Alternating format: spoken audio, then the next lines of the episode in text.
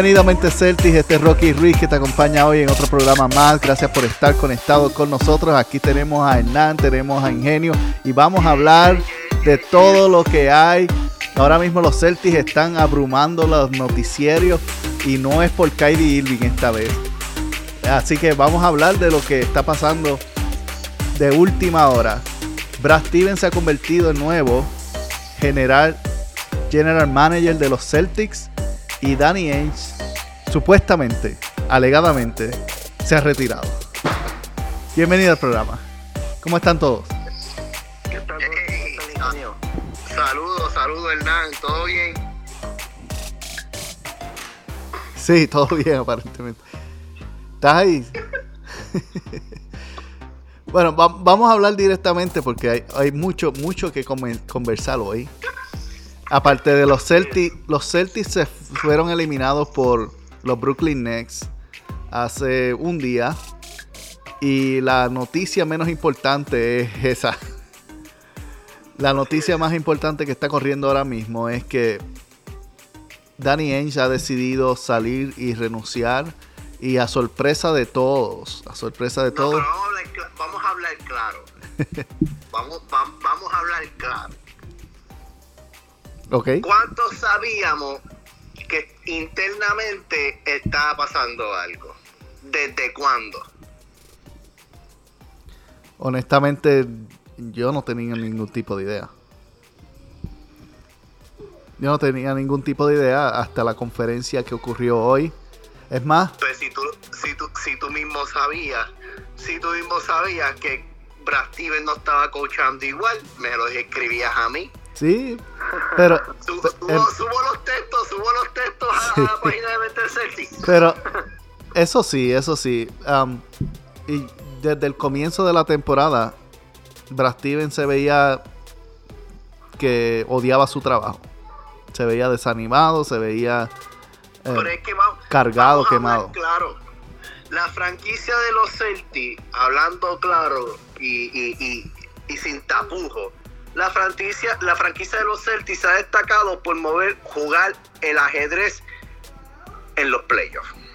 Exacto. Entonces, ¿cómo tú vas a venir? ¿Cómo tú vas a venir sabiendo que si tú ganas un juego con Washington, tú sabes que te vas a enfrentar a los Nets?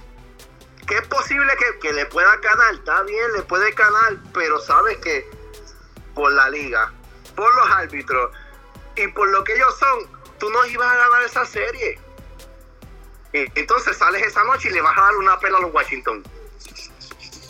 Cuando no tenía que pasar eso, claro. Cuando no tenía que pasar eso, que tú tenías que mover la ficha, perder con Washington, le ganabas a Indiana y te, y te metías con Filadelfia.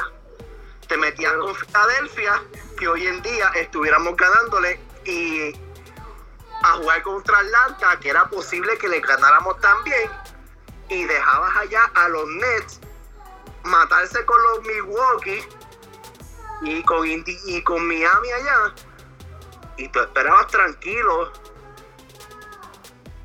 en la, Claro. en la, en la, en la, en la final. Claro, pero no, pero pasado- lo que pasa es que había un plan.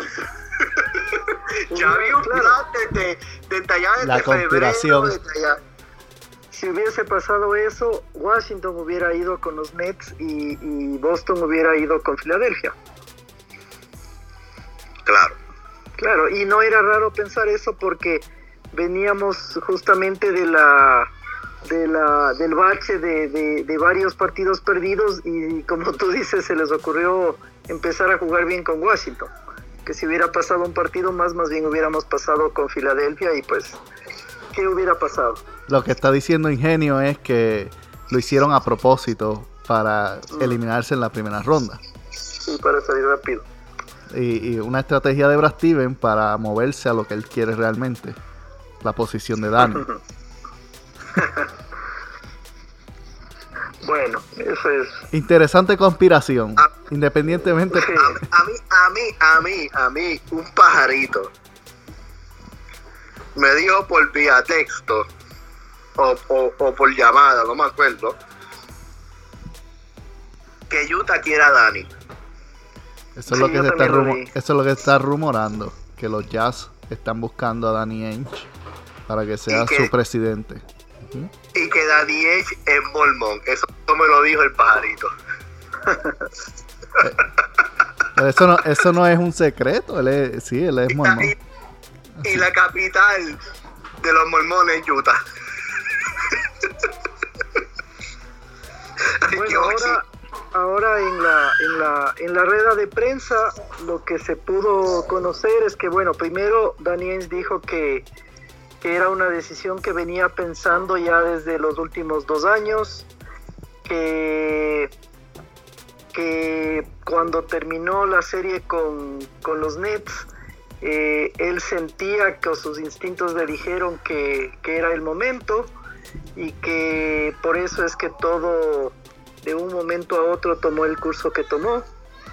Eh, aparentemente van a ver, eh, va a haber todo un periodo de transición que va a empezar supuestamente en el, en el draft de este año, supuestamente para no dejarle a, a Brad Stevens eh, eh, nuevo en sus funciones sin mucho respaldo. Entonces se supone que va a haber un periodo de transición y que, bueno, en, en función de cómo vayan saliendo las cosas, entiendo, pues se irá, con- se irá cristalizando la salida de, de Denny de, de sus funciones actuales, ¿no? Es decir, ya asumió Brad, pero se supone que va a tener un tiempo de acompañamiento de Danny Ainge todavía.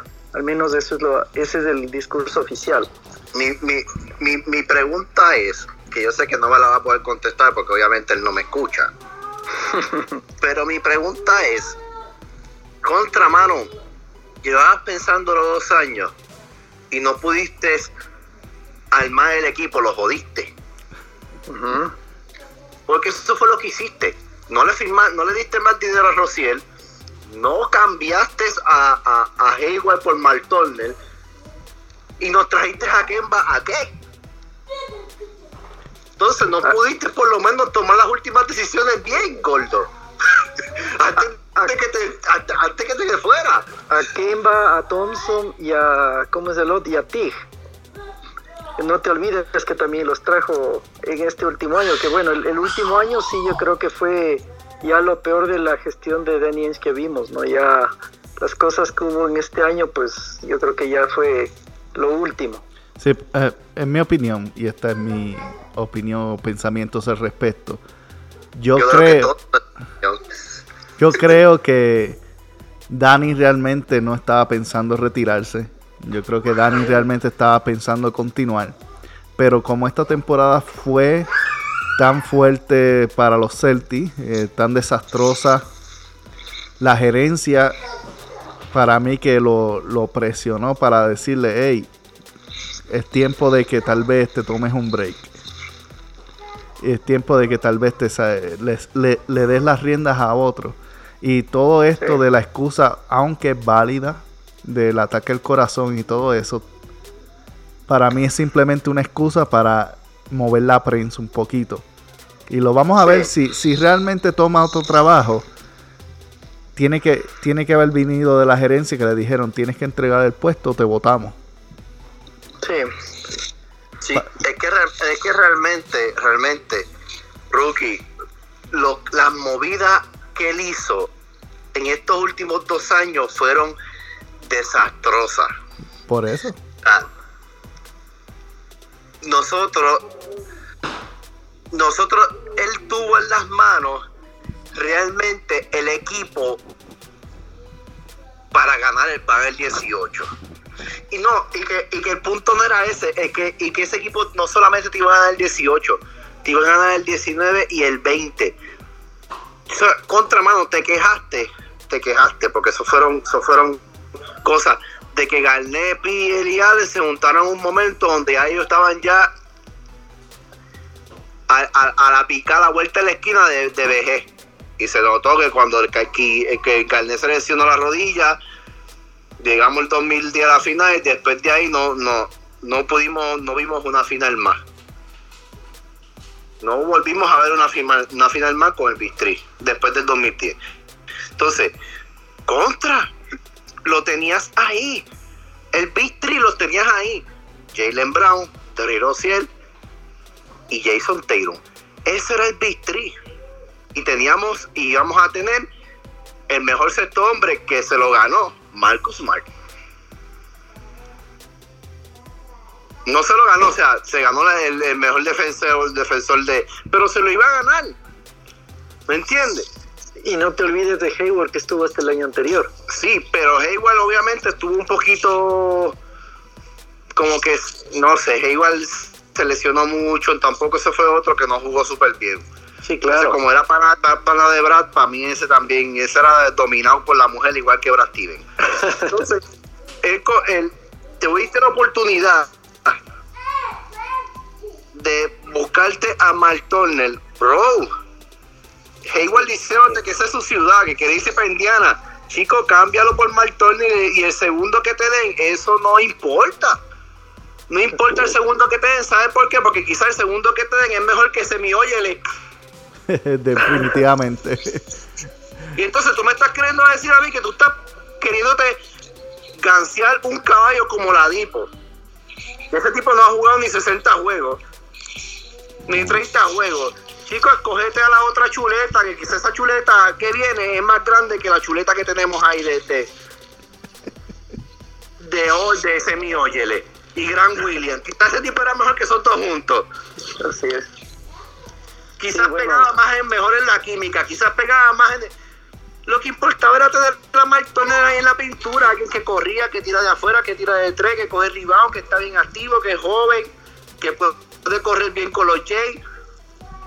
El segundo, me vale madre. El segundo, como dije, puede ser mejor que Semi Oyer y así podíamos ahí de sentarlo de por vida. Sí, definitivamente fue así. Y bueno, después de eso, al menos en este año, eh, trajeron como solución supuestamente a Thompson y Tig. Tig ni siquiera duró. Creo que está de más comentar de él. Y no, entonces lo mejor que hicieron para resolver, para empañetar un poco fue Jabari Parker. Y bueno, Parker vino como de desesperación después que nos fue mal un partido a mitad de, de- de serie cuando estaba yendo a cerrar la temporada de que pases. digo, el empañetado, aquí, no sé cómo se dice allá, aquí como cuando tú le vas a tirar a la pared, algo por El, encima. el cubre faltas. Exacto, exacto, exacto. Ese fue él, que vino fuera de condición, vino gordito, porque él juega bien. A mí me gustó como en lo personal como él juega. Mm, juega bien. Tiene buena Bueno. ofensiva, lo que pasa, y defiende, lo que pasa es que estaba llenito y pues ta- estaba fuera de condición. Está fuera de Estaba condición porque no jugaba básicamente por dos o tres años. Sí, Estaba, creo estaba que, en la banca. A él, a, él, a él yo personalmente le vi que todavía eh, no conocía el sistema de, defensivo de Brady. Creo que eso también se debió a que no, o por eso se debió a que no tuvo eh, muchos minutos. Pero no te olvides de algo también, ahorita que estamos analizando los, los errores administrativos. eh, el tema de Tays es otro que, que, que, que también llama la atención y muchos, muchos Sí. comentaristas han coincidido en lo mismo. Sí, la, la, la decisión a mitad de temporada de, de quedarse con Thompson y sacar a Tays cuando podían haber hecho otro tipo de movimientos eh, pasa por lo mismo. Es decir, fue una decisión igual equivocada. Muchos analistas han coincidido en lo mismo y es parte de los movimientos estos que no tuvieron mucho sentido de Daniel en esta temporada. Es- han sido uno tras otro errores. Eh, ya los más groseros son los que tú has dicho de esta temporada, lo de Turner que fue al inicio, eh, traer a Thompson, traer a Tick que no hizo nada. Después a media temporada este tema se les fue de las manos los eh, las pretensiones que tenían de venir a- acá también de, De de Aaron Gordon. Gordon, que también pudo haber venido. Eh, Y, y Busevich. de- Ellos, pudi- Busevich, ellos pudieran haber tenido a se les fue de Busevich. las manos se les fue de las manos trajeron desesperados a bueno Fournier me pareció un buen un buen refuerzo pero fue más una desesperación que otra cosa. Eh, lo trajeron igual a Parker en lo mismo entonces han sido ya el, el, el, el colmo esta temporada es la gota que derramó el vaso yo también concuerdo con Rookie en que creo que políticamente le, le ayudaron a tomar esta decisión a Daniel porque ya esta temporada sí fue realmente terrible. Hasta yo le ayudé a tomar esa decisión. y, él, no me conoce, yo no soy parte de nada de ellos. O sea, que todo, sí. Y, o sea, es que, es que, es que yo no, sé para qué fue tanto el sacrificio de irnos por los picks cuando tuviste los jugadores tan brutales. ¡Ay! Y no los firmaste. O sea, tuviste, o sea, es que yo lo vuelvo y lo repito porque es que yo no lo entiendo, yo no, yo no lo entendí como tú cogiste, te fuiste por el pick y lo pegaste, porque pegaste unos picks salvajes, o sea, Aaron, Jalen Brown, Marcus Mann, Terry Rociel, o sea, tú pegaste unos picks ofensivos que están bien violentos y defensivos a la vez. ¿Por qué hiciste eso? Eso es lo que yo no entiendo. la decisión de Kyrie lo volvió loco.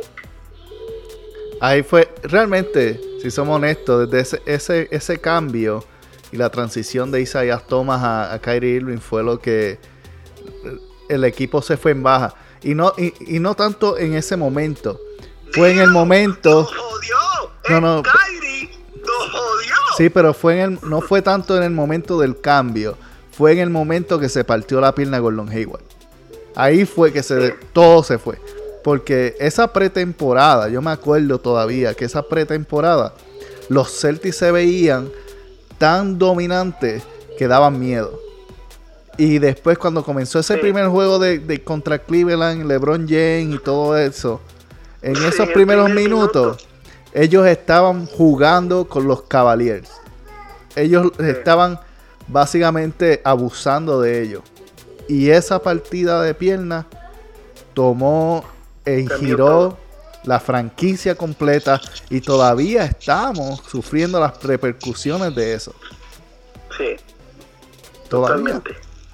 Y todas las decisiones que han hecho para tratar de remendar ese asunto y, y volvernos de nuevo, nada ha funcionado y terminó con la salida de Al Hofford terminó con la salida de Kyrie Irving, la salida de um, Hayward. Gordon Hayward, la salida de Terry Rozier, la salida de Marcos Mori. Salió. Teníamos, teníamos un equipazo, ¿viste? Teníamos, un equipazo de la madre. Teníamos un equipo. Si Gordon Hayward no se llega a lesionar, es verdad. Si Gordon no se va a lesionar, o sea, nosotros teníamos un equipazo de la madre. Nosotros teníamos un equipo para ese momento y para el futuro que era lo que él estaba buscando hacer. Porque la idea era, ¿qué cosa? Traer Jalen Brown y Jason Taylor poco a poco, mientras esos tres eran el Big 3 por una o dos temporadas y después teníamos un Big 5. Así es.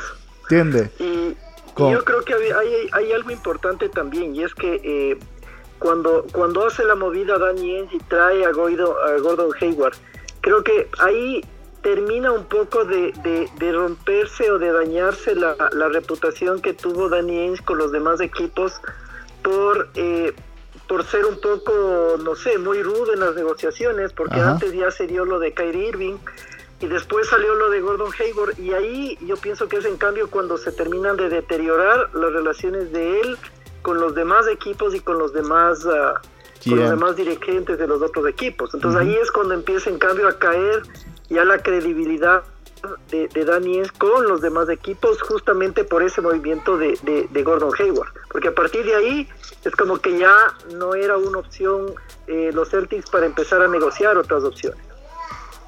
Para, para, mí, para mí también, donde falló Dani, es que obviamente no contábamos con que Kairi se pusiera los patines. O sea, Nadie. No, no se contaba con eso. Pero tampoco tú no te podías amarrar a alguien como él. O sea, para mí el error de David fue no darle más dinero a Rociel por causa de que Kairi se quede. Que eso fue lo que a nosotros nos pilló. Bueno, nos pilló en dos temporadas corridas porque después también el, próximo año con, con lo de Gordon Hayward. Lo que pasa es que ah, el tema de, de, Rosier también tiene, todavía no, no, nunca se llegó a, saber la, verdadera razón, porque parte de la, del discurso de que haya salido Rosier también fue que él tuvo que ver en el, en el rompimiento del camerino supuestamente en el, en el último año de Irving aquí. Entonces, supuestamente esa también era una de las razones por las que se hizo la negociación, la negociación por Rosier. Que Rosier después fue creciendo en su nivel y todo eso, pues es otra historia, pero supuestamente ese también eran parte de las razones por las cuales se hizo el negocio con él. Que a la larga no resultó buen negocio por el resultado de Kemba y el rendimiento de él es otra cosa, pero supuestamente esa era parte también de las razones por las que se negociaron con Rosier. Sí, pero, pero todo fue por la apaciguar a Kyrie. Porque la razón que sacaron a Rosier es por Kyrie. Y la razón que sacaron a Marcos Mori es por Kyrie. Ellos no se llevaban con él. Bueno, al, punto de que Kyrie dijo en una entrevista que los únicos que usa el, el, el, el 2K es Ayelen Brown, Ayesu Teirum y él. Y, y Marcus, y, y él. Él dijo Marcus Mal, exacto. Que él, usaba en 2K. él dijo que esos eran sus únicos jugadores en su equipo, que los demás los había cambiado. Yo recuerdo esa entrevista, esa H, sí. Y, entonces tú me quieres decir a mí, o sea, lo, o sea yo vengo, tú te lesionas con los que se lesiona. El equipo todavía es prometedor. Tú te vas a operar la rodilla y el equipo todavía llega a la final del este. O sea, imagínate la bestialidad que había en ese banco. Sí, y eso imagínate la bestialidad que había en ese banco. Entonces tú vienes a crearme un juego psicológico porque esos tipos, mira, esos, chamaquitos. Uno fue, en ese juego séptimo, y Rosier fue a donkearle a LeBron James, a faltarle respeto. Lo que pasa es que LeBron le dio un tapón. Pero si LeBron no llegaba a darle tapón a ese chamaquito. O sea, imagínate el nivel de esos nenes que siendo rookie la confianza que ellos tenían en su juego. Que después viene, después viene Jason Taylor y le donkea en la cara. Totalmente.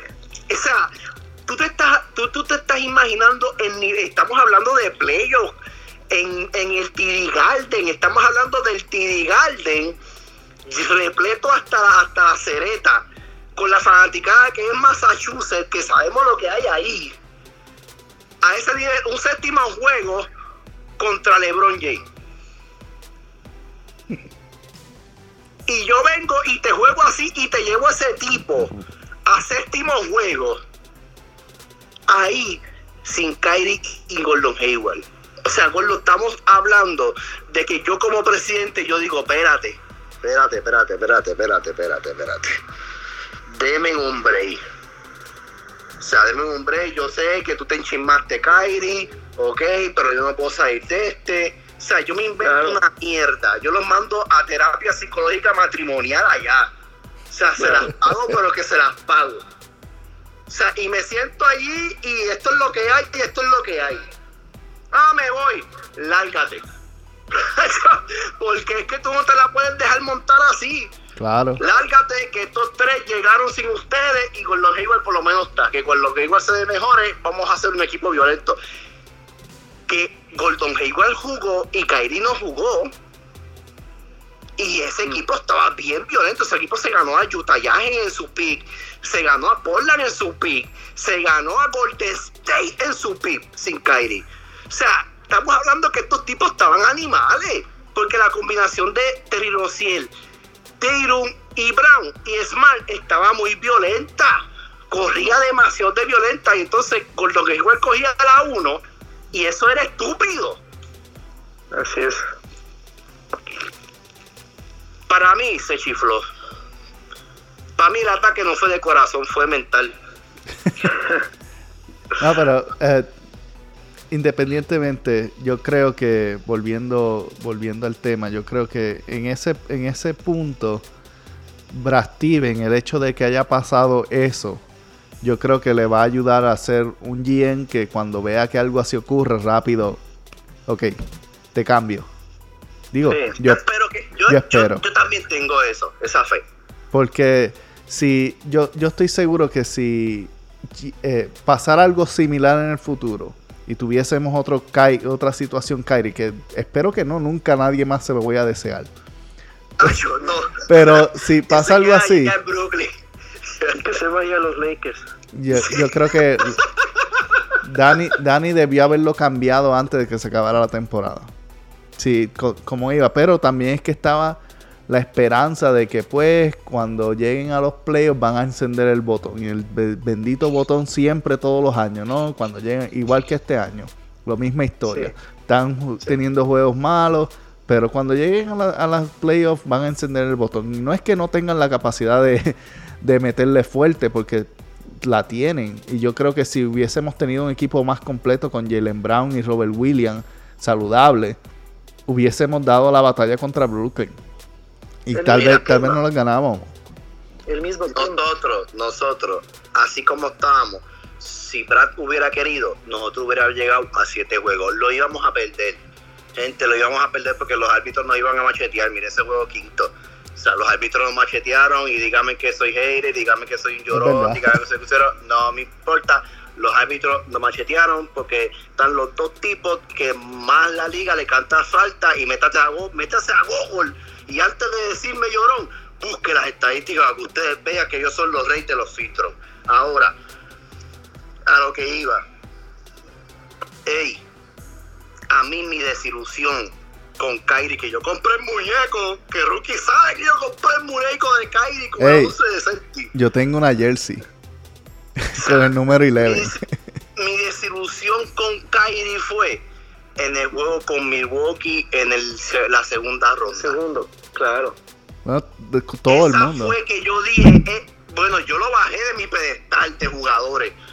Lo bajé y lo boté de mi lista porque yo lo saqué y yo siempre tiraba una, una lista en el podcast de mis top 10. Y yo los yo dije, ¿qué? ¿Qué tú me estás diciendo a mí? Después que tú le dijiste a Lebron que tú querías, que tú él no era esto, lo otro, y tú viniste aquí a echártelas de que, tú eres qué. No, cuando yo vi ese juego con Milwaukee, que Boston siempre se pasea a Milwaukee.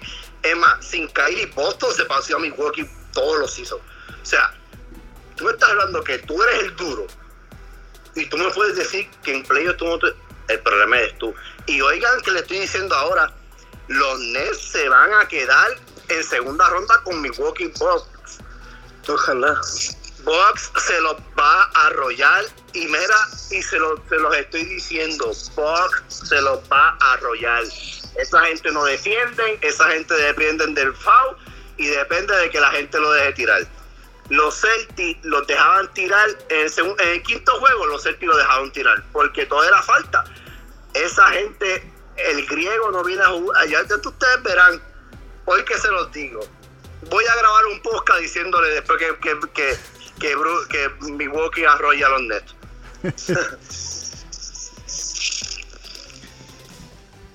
Bueno, este, vamos a hablar de Brad. ¿Qué ustedes opinan que va a ser la experiencia de Brad Steven, la versión GM? Bueno, yo creo que vamos a ver, ¿no? O sea, él- le, le toca una fuerte porque lo primerito que le toca hacer es tal vez lo más importante de toda su gestión y es ver al, entrenador que le va a reemplazar. Eh, también lo, que se pudo escuchar en la, rueda de prensa de la mañana es que, eh, bueno, que era el que este es el reto que él esperaba, que dio a entender que ya no se sentía bien como coach a pesar de que adoraba el puesto dio a entender que él quiere o necesitaba ya un, un nuevo reto que es este específicamente, entonces que él se siente muy preparado porque era el reto que él quería tomar y pues ahora Y se le notaba. es Se le ¿Cómo? notaba, se le notaba desde el principio de la temporada. Sí, sí, sí, realmente esta fue también para él la, la, la peor temporada que tuvo por todas las decisiones que tomó, por, por la falta de, no sé si de interés decir en los juegos, pero, pero sí se le notaba siempre que, que ya no que ya no era el mismo de antes, porque inclusive se puso hasta hasta hasta reclamar cosas que antes ya no, no reclamaba, así que por lo menos se le veía bastante distinto de cómo nos tenía acostumbrados. Eh, entonces, aparte de eso, eh, lo que mencionó, porque también le preguntaron, fue que, que era lo que, lo que él espera eh, te- ver o traer en el próximo entrenador. Y al menos lo que a mí me quedó fue que él dijo que lo que él espera es que el, que el nuevo entrenador, parecido a lo que pasó cuando se fue Doug Rivers, que el nuevo entrenador tiene que ser de alguna forma mejor que el que, que el que ahora está cesando. O sea, dio a entender que lo que debe pasar es que tiene que venir alguien mejor que él a ocupar el cargo. Entonces, yo me quedé al menos con esas palabras. Vamos a ver qué, qué, cómo se traduce eso en el vocabulario de Brad o en la, en la mentalidad de Brad ahora ya como gerente pero al menos nos deja una expectativa alta de saber que, que, no debería ser menos que eso, ¿no? O sea, lo que esperamos todos es que debería venir un, un entrenador que, que, llene las expectativas y que por lo menos sea igual de lo que fue Brad en, en, todos estos años que él estuvo ahí. Para mí, la decisión de que hayan tomado a Brad, especialmente sobre Mike que fue una sorpresa, es que Brad tiene una mente principalmente analítica. Principalmente analítica. Y las personas que tienen mentes analíticas a veces les toma tiempo procesar las decisiones. Por eso, en mi opinión, es una de las razones que él era tan malo pidiendo tiempos libres. Porque le, le, toca tiempo procesar lo que está pasando, tiene que pensar mucho. Y en una posición de GM, pues tiene un poquito más de tiempo de pensar en muchas cosas. Tiene, básicamente toda la temporada está viendo o, debería estar observando su equipo y viendo qué cosas pueden mejorar y qué otros jugadores aparecen disponibles. Y Brad es alguien que, especialmente si tú lo escuchas en entrevistas, eh, cuando está hablando de jugadores de otros equipos, regularmente él te describe las fortalezas, las debilidades de otros jugadores bien fácilmente es fácil en, observar eso, se le hace fácil. Y yo creo que esa es una cualidad que para ser un GM es muy buena porque puedes puedes evaluar dependiendo de tus necesidades y decir, ok, este jugador realmente llena ese espacio o no lo llena. Y en cuestión de decisiones, para mí que va a ser bueno escogiendo personas a quien firmar. Mi preocupación es que también hemos visto la tendencia de que Brad, queriendo ser amigos de todos, a veces aguanta a la gente o les da oportunidad a la gente que no realmente la merece. Y obviamente Semi Oyel es uno de los ejemplos principales. Tenemos a Jesty, que fue otro ejemplo este año, que le dio demasiados minutos. Tenemos, este, obviamente, jugadores como Carlson Edward, que jugó demasiado también. Y, y a un Gran William, aunque en, los últimos dos partidos o tres partidos de la, de la postemporada jugó decente, pero Gran William tuvo una temporada desastrosa, defensiva y ofensivamente. Entonces, me preocupa, como yo hice la broma esta mañana, que que Semioye le reciba un contrato de máximo Obviamente eso no va a pasar, pero quién sabe si lo refirman o no. Pero. Tú no puedes hacer un chiste así. No puedes hacer un chiste. Eso no es un chiste. Eso no es un chiste. Eso es una tragedia, es lo que es. Este, pero nuevamente mi, mi observación es que si el Brad Steven analítico pone al lado sus sentimientos de amistad, que es algo que tiene que hacer como GM. Tú no puedes ser amigo de los jugadores porque en cualquier momento los cambia. Si él pone al lado esos sentimientos de amistad y de que me quieran y nos llevemos bien y hace su trabajo analíticamente con la mentalidad que él tiene, él va a ser un GM excelente. Pero si se mantiene con esas tendencias de amistad y vamos a ser amigos y, hablar y dialogar y salir bien, whatever. Si hace eso, el roster del equipo va a ser una basura. Y él va a perder su trabajo en dos temporadas. Sí.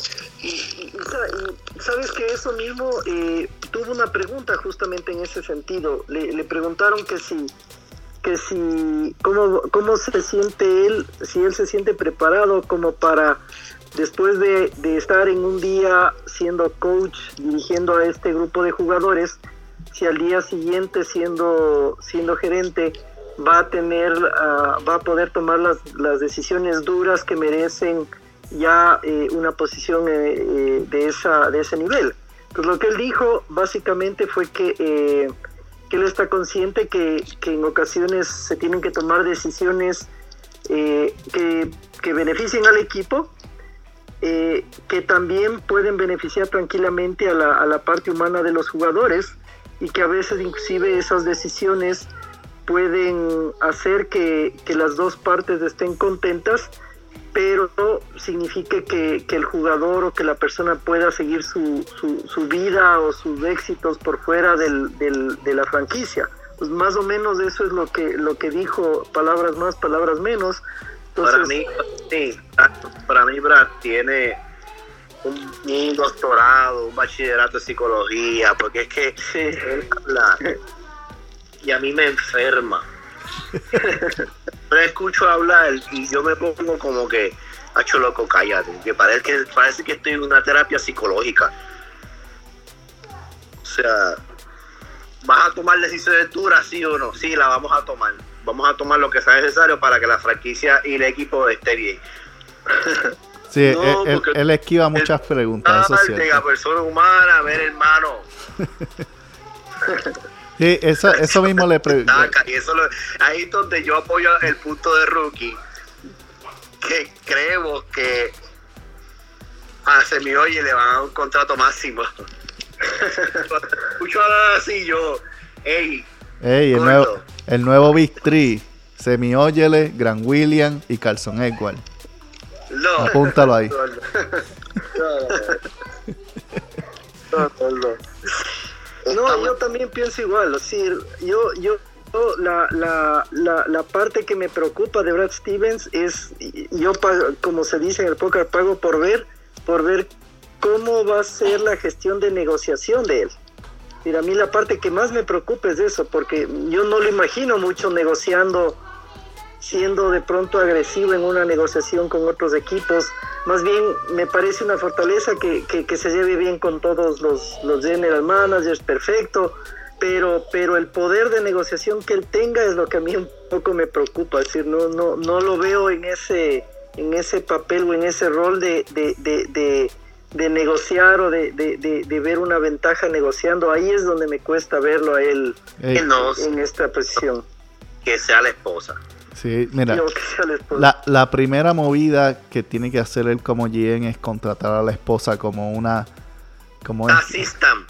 Sí, como un asistente de GM o, o algo. le puede poner un puesto de consultoría. Exacto. alguna cosa así. en verdad, el, el, consultorio, eso de, de, de, ¿cómo que tú dijiste? ¿De qué? ¿De consultorio de qué?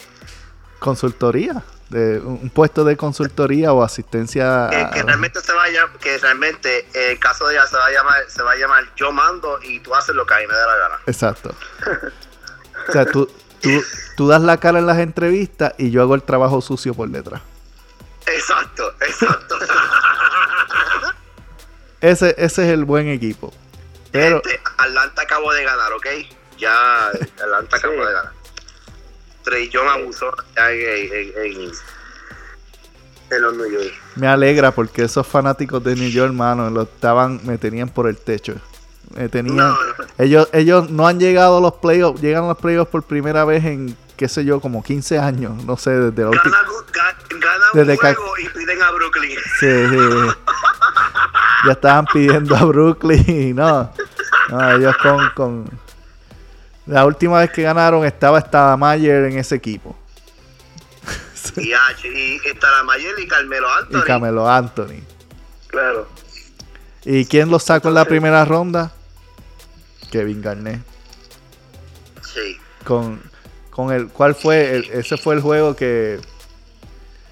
No, fue por Pierce. Creo que fue por Pierce que metió un canastazo de tres y Glenn Davis le fue a brincar encima y, Nate Robinson y Nate Robinson salió volando. Ajá, ajá, sí, sí, sí. Buenos tiempos. Anyway. Yes, yes. Ok, um, obviamente se han dicho muchos, muchos rumores sobre quién podría hacerlas. Ya están apostando a ver las apuestas dicen que Jason Kidd es favorito para ser el, el nuevo dirigente. Obviamente, yo, yo no creo, como le comenté a, a, Hernán eh, eh, esta temprano, si Brad Steven selecciona al personal como pide tiempos libres, vamos a esperar buen tiempo. Así que yo no creo que vaya a haber una firma inmediata, en, mi opinión. Pero. Yo no quiero a Jason Key. Para nada. El fanático del baloncesto. Una cosa es como jugador. Y otra cosa es el coach. O sea, Jason Key fue el tremendo point guard. Fue. El desmadró a Brooklyn. Pero yo no quiero a Jason Key de coach para los Celtics. No. A mí ¿Qué el, tú dices, el desmadró a, a los Nets. yo la verdad es que no. Y a él le ha cambiado el hígado como ese. Sí. No, tampoco me convence. La verdad es que sí es una tarea un poquito ardua en este momento. A mí me parece que un poco fiel a su estilo, probablemente nos sorprendan con alguien que no está en la, en la lista. En la palestra, sí, con alguien que no, no es de conocimiento público. Inclusive, eh, otro de los rumores que salió es que eh, empezó a relacionarse al, al, al, coach del, de la Universidad de Duke que está por retirarse. ese, es el que a mí me corre. Exacto. Entonces, si, más bien si Mike, si Mike firmara sería, sería impresionante, sería, pero él nunca ha querido jugar en la NBA. Él nunca ha querido coachar en la NBA. O no sé. Él, él tiene respeto de los jugadores, más conoce a Jason Taylor. Exacto, entonces más bien a mí enviarle, ese lado hay que enviarle a Jason Taylor, Brad y que Brad vaya con la mujer. Exacto. no, um, a mí de los candidatos que están mencionando, al menos en las redes sociales, ninguno me convence. Eh, este, el que era de Atlanta, eh, Lloyd, no me convence. El que obviamente Jason King no lo queremos. No queremos a Matt Jackson, yo no los quiero ni. Si dirige como comenta, por favor, no. No. Este, sí, no, ninguno. No queremos, no queremos a, a tampoco. Kevin McHale, tú fuiste un gran celta, pero no eres un coach. Este, Kevin Garnett dijo que no iba a ser coach. Nuevamente lo repitió hoy. dijo, no me sigan escribiendo. Ya los, los fanáticos de Celta lo tenían el, el Instagram explotado. y él escribió. Evan Turner también dijo que no. Ah, pero Evan Turner estaba vacilando. Estaba, estaba bromeando. dice, nadie estaba mencionando su nombre, pero él dijo todos los rumores, porque él es una persona que le gusta eh, bromear, es un bromista. Y puso ese comentario y Jason Taylor lo contestó y la gente lo está cogiendo en serio. Eso es simplemente una, en, en, realidad es una broma de ambos. Los dos están corriéndole la máquina a la gente del internet. Básicamente. Pero. Otro que sonó. Casel también sonó. San Casel, yo creo que eso es más realista. San Casel es más realista. Chancivilos es más realista. Este. Pero yo sigo. Yo le mencioné, creo que fue Ingenio. O tal vez no lo mencioné. No, no recuerdo ahora. Eh, hablamos tanto en el día de hoy que pudimos haber grabado tres programas. Este. Pero yo le mencioné que si hubiese alguien que a mí me gustaría ver como el dirigente de los Celtics bajo el régimen de Brad Steven es a Rayon Rondo. A mí. A ti se mí. Fue a Rayon Rondo. Yo digo, si yo soy Brad, yo espero a que los Clippers se eliminen. Y eh, para no, obviamente no puede hacer tampering. Eh, y, y voy a donde. Ellos se eliminan rápido, ellos ya se eliminan rápido. Y voy a donde Rayon Rondo, lo llamo, le invito unas cuantas frías. Sí. Y, y le digo. Con la esposa. Sí, y la mujer tiene que estar obligado. No, este, obligado, porque si no Rondo se lo va con el vivo. Sí, sí. y le digo, hey, Rondo, coge estos muchachos. Rondo, ¿qué características tiene Rondo? primero es que no se la deja montar de nadie. Eso. Si viene un jugador con mala actitud, tú vas a ver que le va a salir de atrás para adelante. No se la deja montar de los árbitros. va, a, va a recibir técnicas como llueve. Pero aún así eh, sería, sería tremendo porque lo que Yo el equipo que la- necesita, el equipo necesita actitud- una voz como la de él, una Ya voz de no actitud. podemos tener a Kevin Garnett porque no quiere. Él, sería la, él sería la secuela o algo parecido de lo que sería Kevin Garnett en. Y no solamente eso. Eh, en esta serie de los Clippers contra Dallas, yo no, no estoy ni seguro si se acabó o no. Pero la- yo creo que todavía están jugando, ¿cierto? Dallas Sí, y, y. Clippers, ok.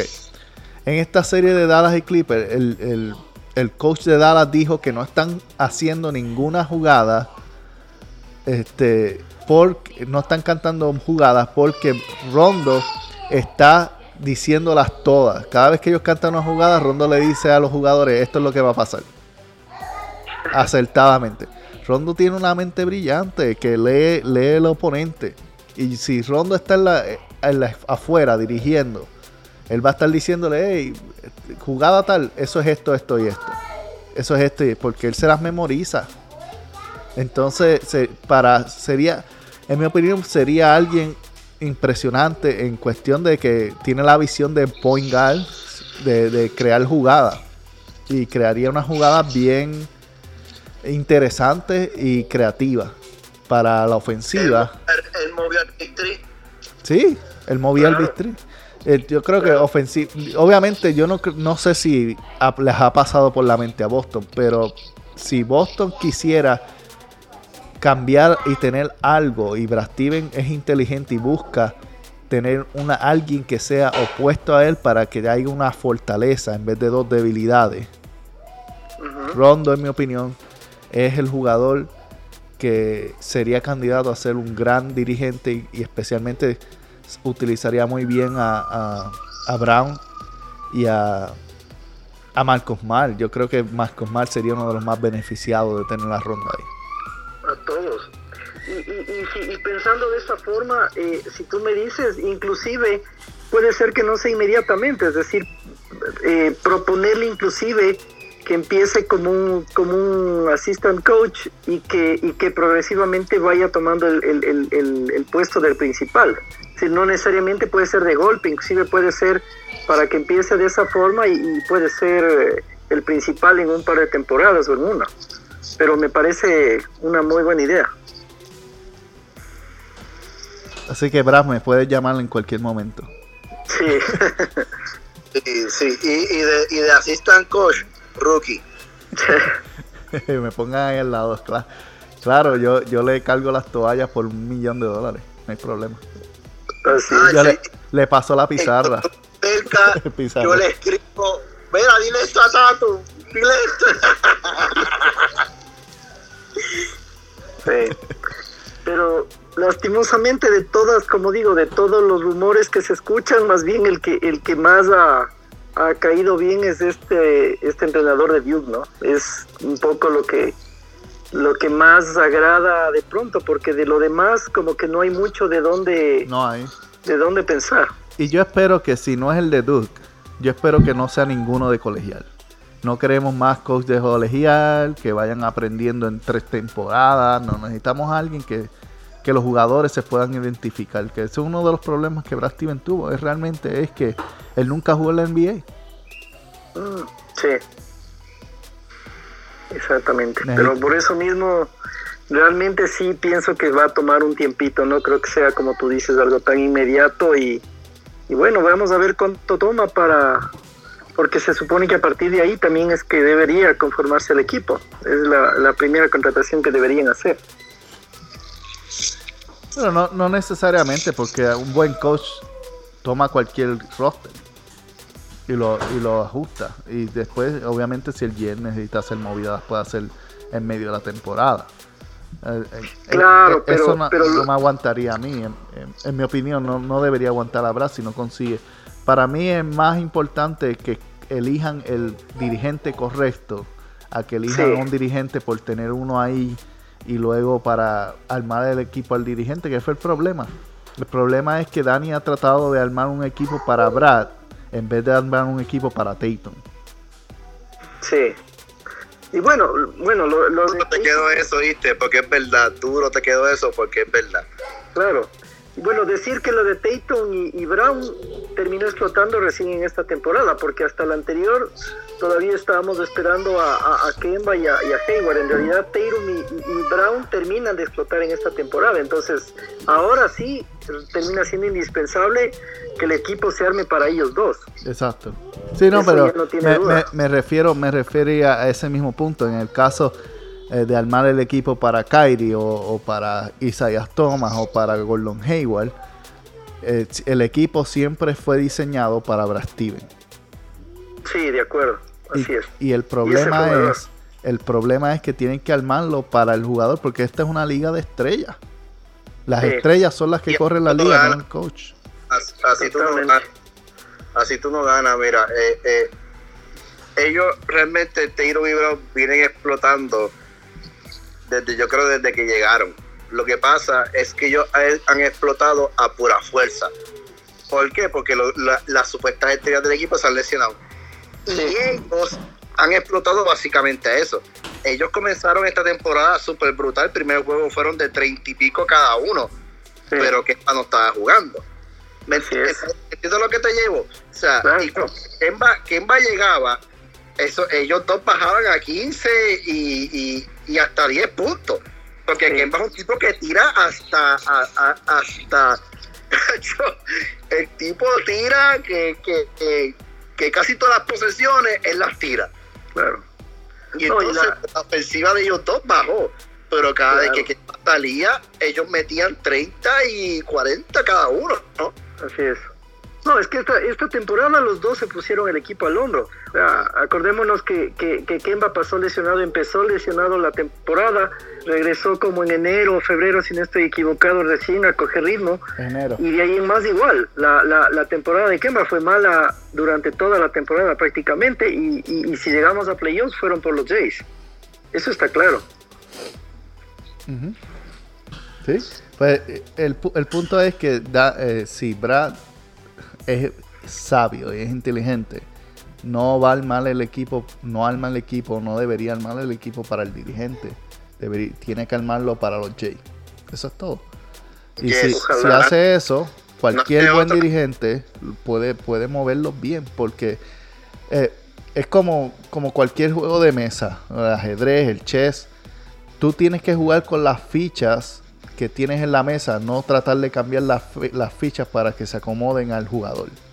Es que él tuvo que Sí. haber dado. Es, él, él en esta serie se tuvo que haber dado cuenta lo que hizo Jason Tatum cuando estaba con el timón. O sea, él se tuvo que haber dado cuenta. O sea, mucha gente se dio cuenta, menos obviamente los haters. Ah, Brooklyn se lo barrió. Mire, no sea zángano. Tatum estaba jugando con un equipo de, de, de, de. O sea, y con todo eso se lo estaban comiendo a los Brooklyn. O sea, que tú- tú- él se tuvo que dar cuenta que el equipo debe ir alrededor de los Jays. Ujú. Sí, totalmente. Sí, bueno, por eso yo tenía la duda, en realidad sí, no dudo también de la inteligencia de Stevens, pero otra, otra hipótesis de ahí podría ser que como él era entrenador, de pronto a él no le hubiese gustado que primero le armen el equipo y después le contraten. O sea, esa es otra forma de pensar, pero yo estoy de acuerdo contigo. Debería ser a la inversa, debería armarse el equipo para los jugadores y no para el entrenador por lo que tú acabas de decir. Yo estoy totalmente de acuerdo. Ojalá él ahora o él piense de esa forma para que lo haga de esa manera ahora. Porque eso no estaban haciendo. Ajá. Totalmente. Ojalá, ojalá sean las primeras decisiones acertadas de él como entrenador, como gerente. Bueno, sea, sea como sea, vamos a estar. Va a ser interesante y vamos a estar pendiente de una gran sorpresa. La sorpresa de, de que va a ser algo interesante o un gran desastre, independientemente va a ser entretenido. Ojalá sea, sea bueno.